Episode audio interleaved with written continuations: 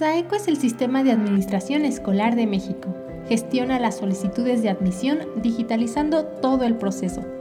SAECO Noticias te ayudará a mantenerte actualizado sobre educación y tecnología. Puedes conocerlo mejor en www.saeco.io.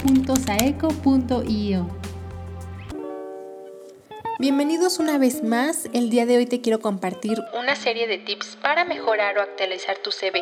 Si eres universitario y estás próximo a graduarte y aún no sabes cómo hacerlo, esto puede funcionarte. Y si no, puedes compartirlo con alguien que no sepa cómo realizarlo o solo no ha tenido suerte en encontrar trabajo. ¿Quién soy yo? Michelle Tristán. Y estás escuchando Saeco Noticias. De acuerdo a la revista Moy, las grandes empresas reciben miles de CVs para una vacante. Si solo tienes 30 segundos para conquistar al reclutador, ¿por qué sigues mandando el diploma del kinder? Entre más breve y conciso sea tu CV, mucho mejor. Nuestro punto número uno es compártelo antes de enviarlo al reclutador. Es recomendable que antes de enviarlo se lo des a alguien más, ya sea a un amigo, a tu hermano o a un vecino, para que lo lea y te diga si es claro o no.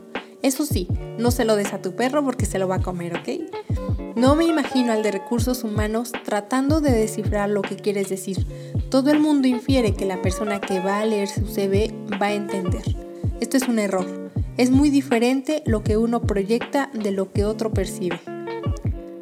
El tip número 2 es evita poner currículum vitae. A ver, si se abre una vacante y aplicas a ella, es obvio que lo que estás mandando es un CV.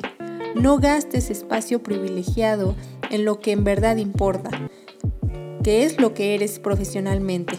Recuerda que la información más relevante va hasta arriba.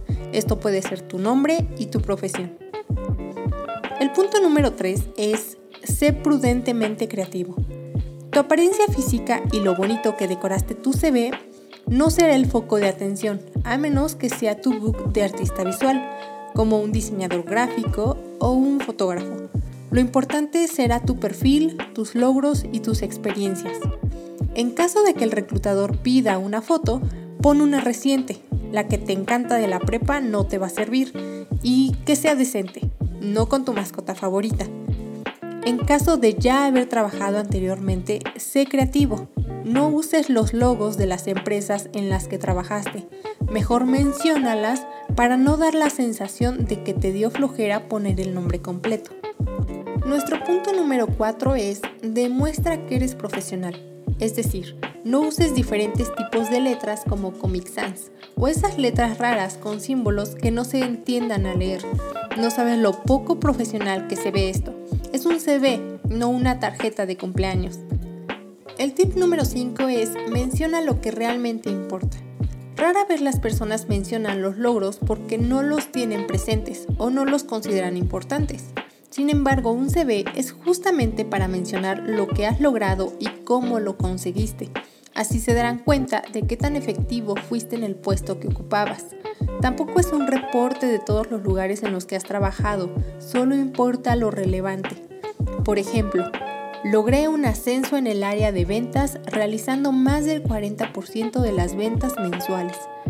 Por el otro lado, si aún no has tenido trabajo, es importante mencionar tus logros en el transcurso de la universidad, como fueron tu servicio social y prácticas profesionales.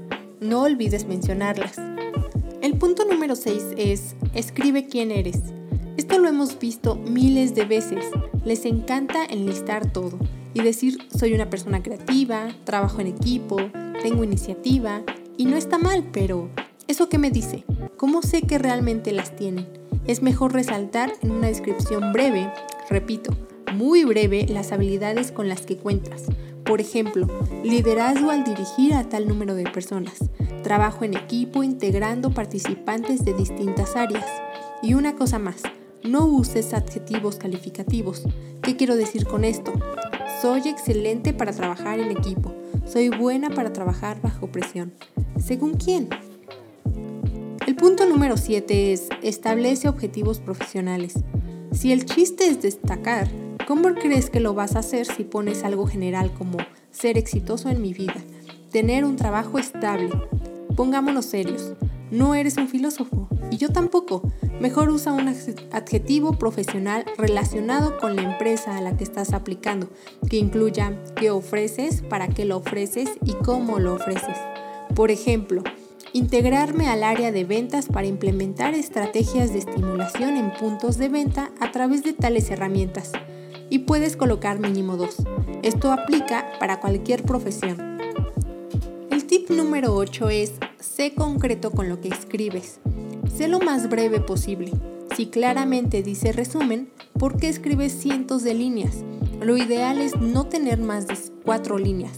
Cinco ya estás exagerando.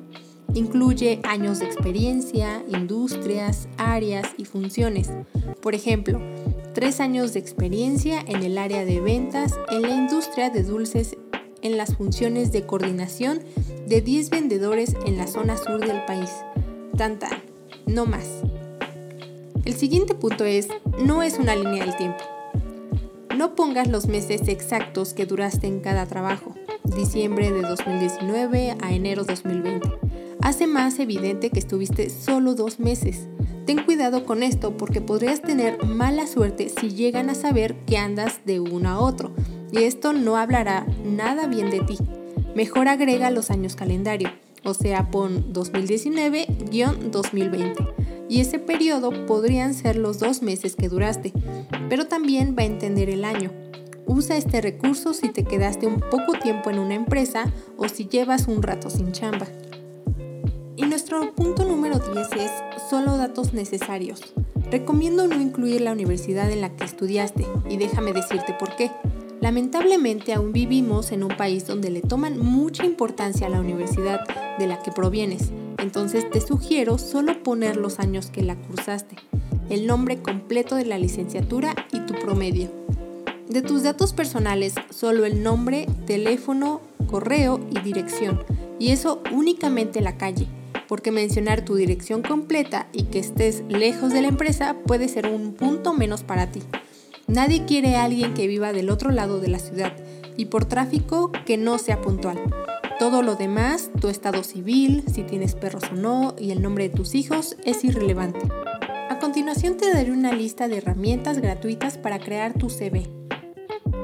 Canva es una de ellas. Canva te ofrece diferentes plantillas para realizar un CV impresionante y puedes descargarlo en varios formatos. Esta herramienta para diseñar un currículum no tiene ningún costo. El siguiente es Visual CV. Es muy parecido a Canva. Tiene varias plantillas que te permite editar a tu gusto, ya sea añadiendo cajas de texto, formas o imágenes. El tercero es Cake Resume.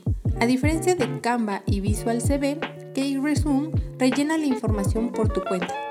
Empieza por hacerte algunas preguntas sobre tu experiencia y sobre qué tipo de trabajo estás buscando. De mi parte eso es todo por hoy. Espero que realmente tomen en cuenta todos estos puntos y que sus próximas entrevistas sean todo un éxito. Recuerden que estos solo son tips que pueden tomar en cuenta. Si conoces más, compártelo con nosotros mediante redes sociales. No olviden suscribirse a nuestro canal y compartirlo.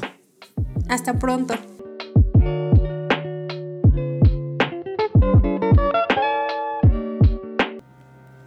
SAECO es el sistema de administración escolar de México.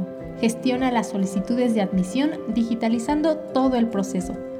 SAECO Noticias te ayudará a mantenerte actualizado sobre educación y tecnología. Puedes conocerlo mejor en www.saeco.io.